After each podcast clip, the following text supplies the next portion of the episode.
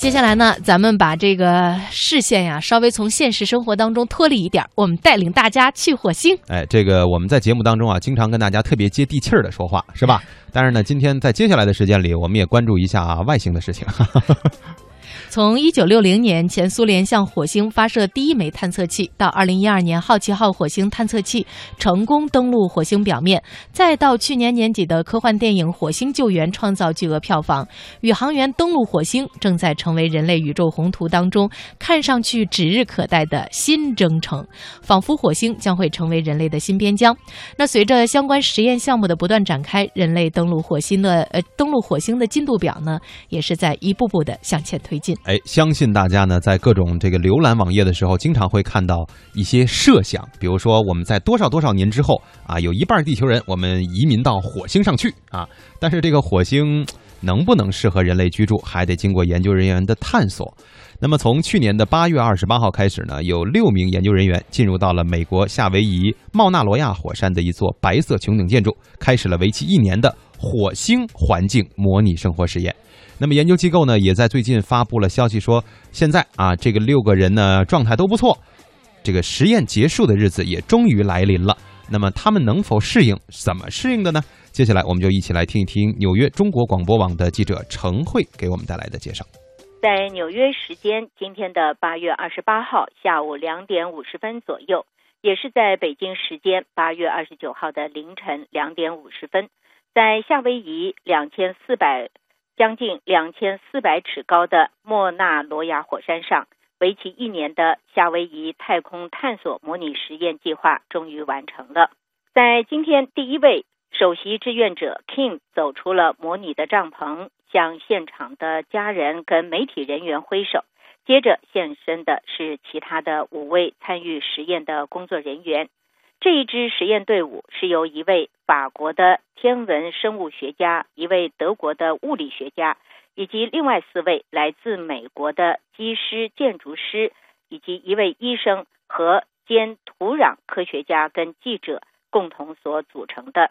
他们是在去年的八月二十九号，在夏威夷的莫纳罗亚火山上，在靠近北坡的一个不毛之地。同时，在一栋有两层圆顶的密封建筑里面，开始了他们在模拟火星环境当中所进行的一种隔离生活的试验。这个圆顶建筑直径是有十一米，高六米，地处海拔在两千四百四十米的非常贫瘠的火山熔岩的平原上。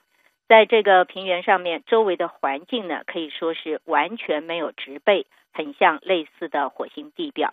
这一项试验是由美国的 NASA 航天局所提供经费，由夏威夷大学负责执行这项试验计划。当地时间下午的三点整，这些科学家们走出他们的帐篷的时候，接受现场的媒体采访。这个采访呢是由夏威夷大学负责，而且同步的放在了脸书跟推特上面。我们看到了有一位实验者呢，接受媒体采访的时候呢，他们的手上呢拿着地球食物披萨，而且显得津津有味的在吃。媒体问他：“你是不是觉得自己够健康呢？”他回答说：“当然。”不过他也说呢，正因为他们这一年当中吃的都是冷冻的食物，以及用粉状用水来对调的一些东西，所以他们每一个人呢都瘦了。在他们的实验当中，要求他们每一天都要跑步、要健身、要运动，同时还包括要做瑜伽。所以他们说健康的状态呢是不错的。在这一次的试验当中，有三男三女，他们要从饮食的限制、通讯的延迟和管制等等，可以说完全跟地球的外界隔离了。大部分的时间呢，他们要在建筑内进行各种活动。包括要完成指定的科研项目，跟日常的饮食、休息和锻炼的生活内容。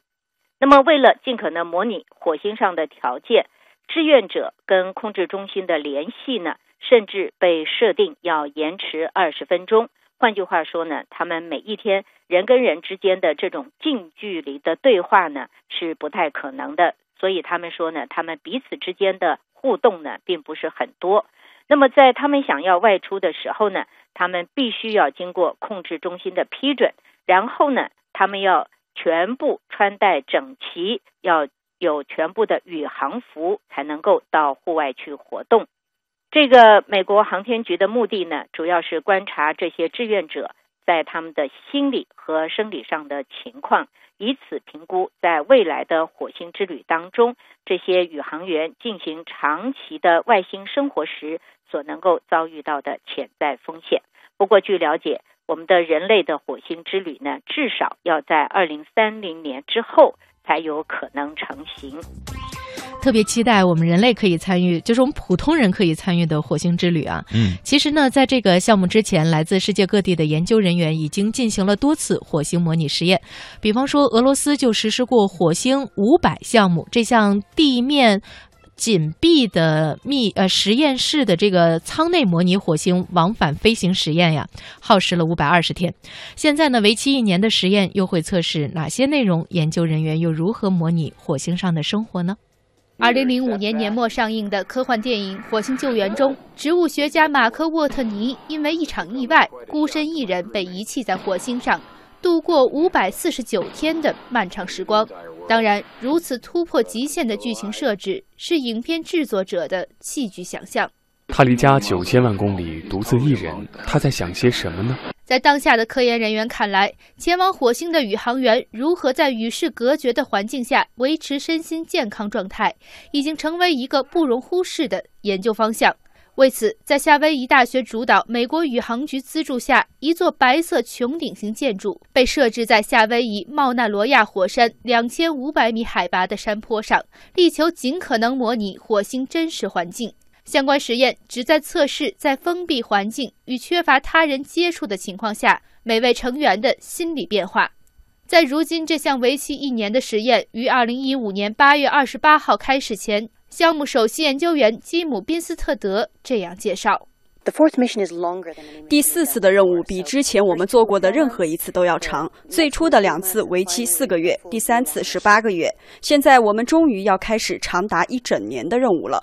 我们需要通过这样的任务，了解如何挑选和支持工作人员，确保我们可以安全地往返火星。实验中，模拟火星基地的穹顶型建筑直径十一米，高六米，密封性良好。通过回收利用室内空气实现氧气自给。每位项目成员各自拥有一个小房间，配有简单的床和书桌。